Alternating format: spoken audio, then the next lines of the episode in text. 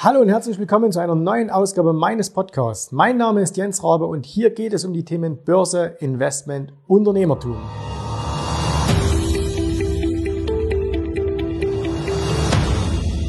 Schön, dass du wieder mit dabei bist, heute hier in einer neuen Podcast-Folge. Und heute möchte ich mit dir über ein Thema sprechen, was mir in den letzten Tagen enorm ähm, auf der Seele liegt oder auf der Seele brennt, besser gesagt.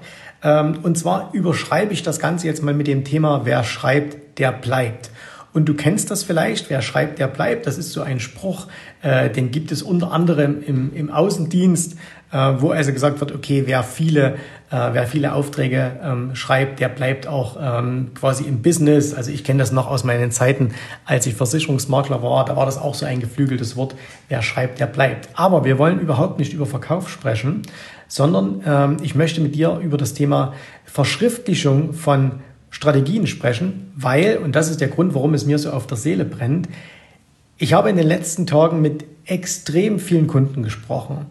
Und da gibt es äh, ja immer zwei Gruppen. Die einen, die ähm, die Strategien lernen, ähm, die Möglichkeiten lernen, äh, die, die Dinge bei uns lernen, wie zum Beispiel eine Morgenroutine auszuführen, äh, die Auswahl der richtigen äh, Aktien, die Auswahl der richtigen Optionen, wie macht man einen Scan-Prozess und so weiter und so fort. Und das lernen aber alle Kunden. So, und dann gibt es aber die einen, die das extrem gut umsetzen und bei den anderen, und das waren jetzt ganz viele, mit denen ich gesprochen habe, weil die sich an mich gewandt haben, haben gesagt, hey Jens, ich, ich traue mich nicht so richtig zu drücken. Ähm, also soll heißen, die haben teilweise große Konten, mehrere hunderttausend Euro und äh, manchmal auch im, im, siebenstelligen Bereich und die dann aber sagen, naja, ich brauche noch mehr Wissen.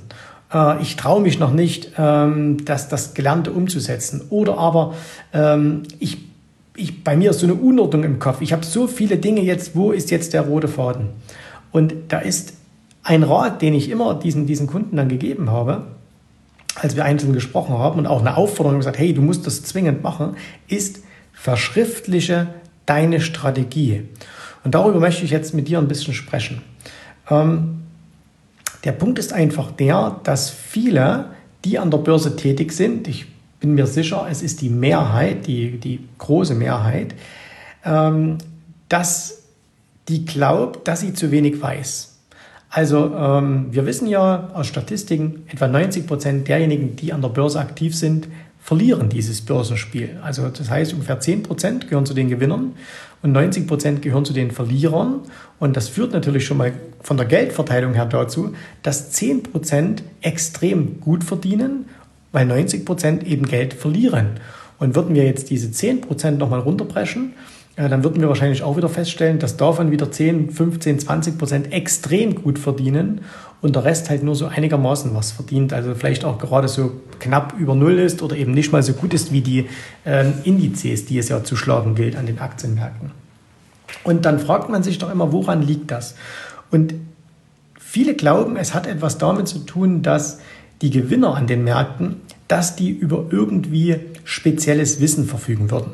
Also, dass es da quasi so diese, diese Geheimzutat gibt. Äh, und ich, ich stelle das auch mal wieder fest, wenn Kunden zu uns ins Training kommen, dass sie dann sagen, hey Jens, komm, und ich sage mal, was, was, was gibt es denn da noch Besonderes? Was sind denn die Dinge, die keiner weiß? Und äh, wir zeigen ja dann auch immer äh, das, was wir selbst handeln. Wir zeigen unsere Konten. Und äh, viele sagen dann, na ja, aber ihr macht doch jetzt nichts Außergewöhnliches. Sage ich, nein, machen wir auch nicht. Und warum verdient ihr denn dann trotzdem aber regelmäßig Geld und die anderen, die eigentlich genau das gleiche machen wie ihr, verdienen es nicht? Es muss doch irgendeinen Grund haben. Und der Grund ist immer der, dass wir das, was wir tun, extrem konsequent machen. Das heißt also, wenn wir eine Strategie haben, dann setzen wir diese Strategie immer und immer und immer wieder um. Es gibt viele Leute, die, die vielleicht die gleiche Strategie haben, aber die setzen diese Strategie nur sporadisch um. Das heißt nämlich immer dann, wenn es ihnen mal gerade wieder einfällt oder aber sie glauben, dass sie diese Strategie umsetzen, dabei aber immer wieder Fehler machen. Und wenn wir uns die Vorbilder in der Investmentwelt anschauen, also die, die jeder irgendwie hat, die, die, die großen Namen, die halt jeder kennt, äh, ob das jetzt ein äh, David Einhorn ist, Hedgefondsmanager, ein George Soros, natürlich ein Warren Buffett, ein äh, Peter Lynch, wer auch immer. Ähm, dann denkt man immer, dass die so besonders viel Wissen hätten. Und dann gibt es auch von denen teilweise Bücher, wo ganz exakt beschrieben steht, was die tun. Und trotzdem schafft es niemand, das genauso zu machen wie die, oder zumindest nur wenige schaffen es. Und was ist der Grund? Und der Grund ist wirklich ganz einfach der, dass diese Leute und auch wir Strategien haben, die natürlich erstmal von vornherein einen langfristig positiven Erwartungswert haben.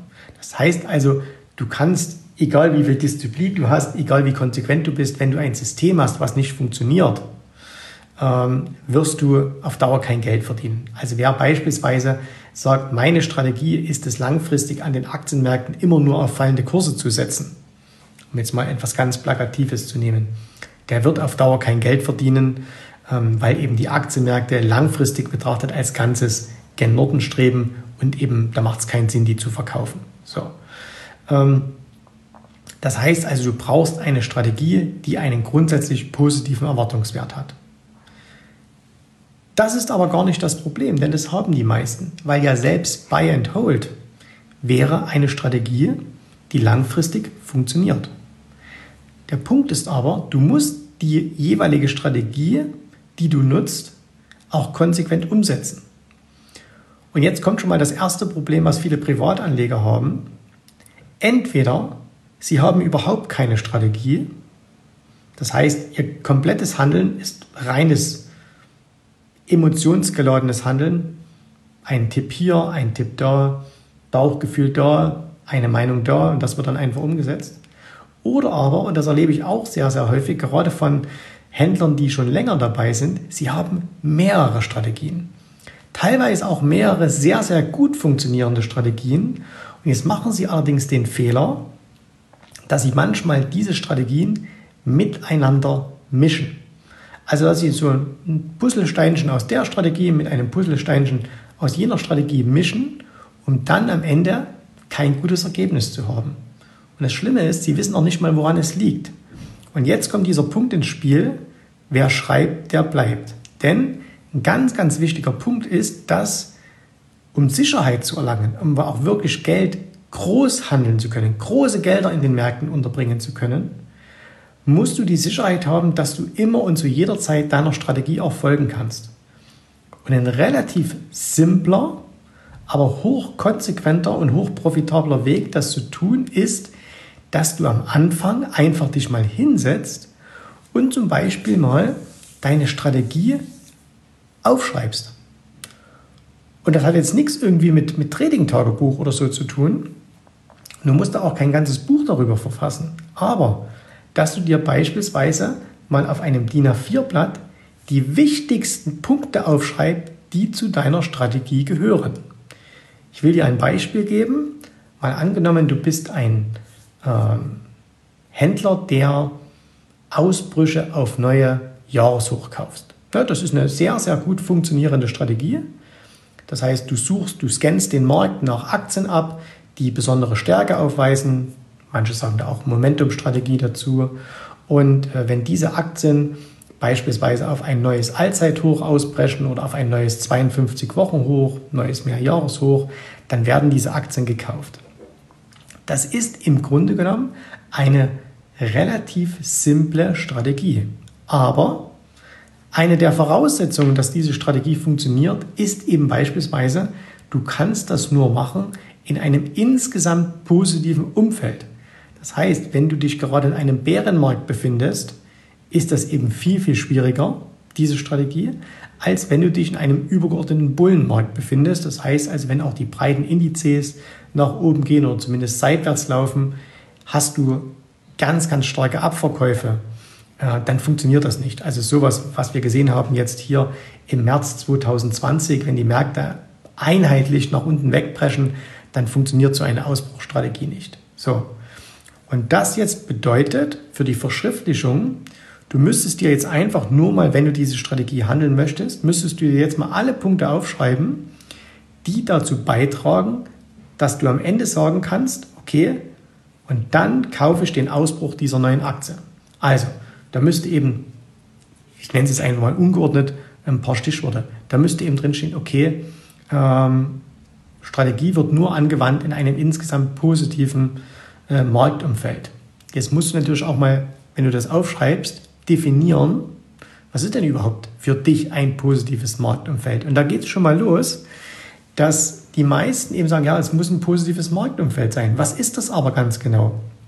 Und da könntest du jetzt ganz simpel hergehen, könntest sagen, okay, äh, der Markt muss beispielsweise, der Index muss von mir aus über dem, keine Ahnung, 50er Kleidendurchschnitt notieren. Ja? Ganz simple Regel, aber Schwarz-Weiß-Regel, also entweder darüber oder darunter. Und somit hast du schon auch mal einen Filter, wann du die Strategie nicht anwendest. So, dann könntest du eben noch weitergehen. Okay, Branche oder beziehungsweise Aktie äh, muss deutlich stärker sein als der Gesamtmarkt. Okay, wie misst du das? Ne? Wo scannst du? Ähm, auch hier wieder Aktie bricht auf ein neues Hoch aus. Was, wie definierst du ein neues Hoch? Ist ein neues Hoch höher als vor vier Tagen oder ist ein neues Hoch ähm, höher als in den letzten 52 Wochen? Also all diese Dinge solltest du, ähm, solltest du definieren und dir einfach mal verschriftlichen. So. Und schon allein, wenn du das tust, und wenn du das jetzt nicht einfach nur so, ah, komm, nehme ich mal fünf Minuten Zeit, sondern wenn du dich da mal ganz in Ruhe hinsetzt, sagst, okay, jetzt schreibe ich mir mein, meine Strategie auf, wirst du ziemlich schnell erkennen, wo deine Schwachpunkte liegen. Und zwar nicht deine persönlichen Schwachpunkte, sondern die Schwachpunkte deiner Strategie, nämlich die Punkte, die nicht genau definiert sind. Und immer wenn etwas nicht genau definiert ist, neigst du dazu, emotional darauf zu reagieren. Also wenn du jetzt beispielsweise sagst, der Markt muss in einem, also es muss ein positives Marktumfeld sein, jetzt hast du aber keine Definition getroffen, was ist denn ein positives Marktumfeld, dann entscheidest du nach Bauchgefühl. Ja, ich glaube, der Markt steigt. Glaube ist aber eben keine Strategie, sondern du musst dann sagen, okay, der Markt ist in einem Aufwärtstrend und das wird mir angezeigt durch Punkt A, B, C. Ja, kannst du selber festlegen, aber du musst eben ähm, machen. Und durch die Verschriftlichung, durch das Niederschreiben äh, deiner Gedanken kommst du auf die einzelnen Punkte. So. Und jetzt ähm, wenn du das gemacht hast, das wird ein paar Tage, vielleicht auch ein paar Wochen, äh, wenn du es intensiv machst, dauert es eigentlich nur ein paar Stunden, aber vielleicht je nachdem, wie du bist, dauert es auch mal ein bisschen länger. Ähm, hast du schon mal einen Plan? Du hast schon mal deine Strategie beschrieben. Jetzt hört es aber noch nicht auf mit der Verschriftlichung. Jetzt kommt nämlich noch der zweite Punkt und der ist mindestens genauso wichtig, nämlich, dass du sagst, okay, und jetzt mache ich mir, und das ist gerade für die Einsteiger sowas von extrem wichtig, jetzt mache ich mir Checklisten. Und zwar sogenannte Ja-Nein-Checklisten. Ja-Nein-Checklisten heißt, du hast in deinem Handelsplan, in deinem verschriftlichten Handelsplan vielleicht fünf, sechs, sieben, acht Punkte definiert, die erfüllt sein müssen, damit du einen entsprechenden Handel tätigst. Und jetzt musst du eins machen. Jetzt brauchst du eine Checkliste, wo du eben nicht nur abhakst, Punkt A erfüllt, Punkt B erfüllt, Punkt C erfüllt, sondern wo eben steht, Punkt A erfüllt, ja, gehe weiter zu Punkt 2 oder eben von mir aus auch, äh, wenn ein Punkt nicht erfüllt ist, Punkt 2 nicht erfüllt, kein Trade. Oder gehe zurück an Punkt A und definiere das. Also das heißt, wo du ganz genau siehst, okay, wo ist denn der Knackpunkt deiner Strategie in dem Moment jetzt? Und wir bleiben mal bei dem Ausbruchsbeispiel. Du sagst jetzt, okay, Marktumfeld hast du definiert, Aktie hast du definiert. Ähm, also du hast ganz, ganz viele Punkte definiert, aber jetzt ist vielleicht ein, äh, ein, ein Punkt dabei, wo du reingeschrieben hast, okay, mein Konto hat eine bestimmte Größe und deswegen kaufe ich immer nur Aktien äh, für so und so viel Dollar. Und jetzt hast du eine Aktie, die viel teurer ist. Und hast gesagt, ich muss immer mindestens 50 Aktien kaufen oder 100, damit ich sie auch noch veroptionieren kann oder so. Und jetzt kommt eben eine Aktie, die kostet mehr, als du dir leisten kannst. Und wenn das eben der letzte Punkt ist und du kreuzt das mit Nein an, dann musst du eben sagen, okay, nein, kein Trade. In der Praxis ist es so, dass viele Menschen das nicht machen, sondern die sagen, naja gut, der Punkt ist jetzt nicht so 100% erfüllt, aber komm, lass mal trotzdem machen. Ich mache den Trade trotzdem mal. Und jetzt geht es gar nicht so sehr darum, dass, der, dass es dadurch dann schief gehen muss. Ja, es kann trotzdem ein Gewinner werden. Und dann siehst du, habe ich doch richtig gemacht. Aber du kannst es später nie auswerten. Du kannst niemals sagen, funktioniert deine Strategie oder funktioniert sie nicht, wenn du immer wieder abweichst. Ja? Und in vielen anderen Dingen im Leben ist das vollkommen selbstverständlich, dass das so gemacht wird. An der Börse allerdings nicht. Und ich will dir mal ein ähm, extremes Beispiel dafür geben. Ein Pilot, ein verantwortungsvoller Pilot, der eine große Passagiermaschine fliegt, der geht immer eine Checkliste durch. Und wenn irgendein Punkt auf dieser Checkliste nicht erfüllt ist, dann wird er diese Maschine nicht starten. Egal, ob da hinten drin 300 Urlauber sitzen, die nach Mallorca wollen und sagen, hey, flieg mal los. Und es ist vielleicht nur eine Kleinigkeit. Ihr sagt, ah, okay, diese Befestigung ist jetzt nicht so 100 Prozent, aber komm, die wird es schon noch bis Mallorca schaffen. Nein, er wird das nicht machen, weil er ganz genau weiß, dass diese kleinen Dinge es sind, die große Auswirkungen haben können. Und wenn man das so hört, sagt man, ja, logisch, dass der Pilot das macht. Ich sitze doch da mal hinten drin, ich will doch nicht mein Leben verlieren. An der Börse machen das allerdings viele Menschen, riskieren damit ihr finanzielles Leben. Und das ist natürlich absolut tödlich.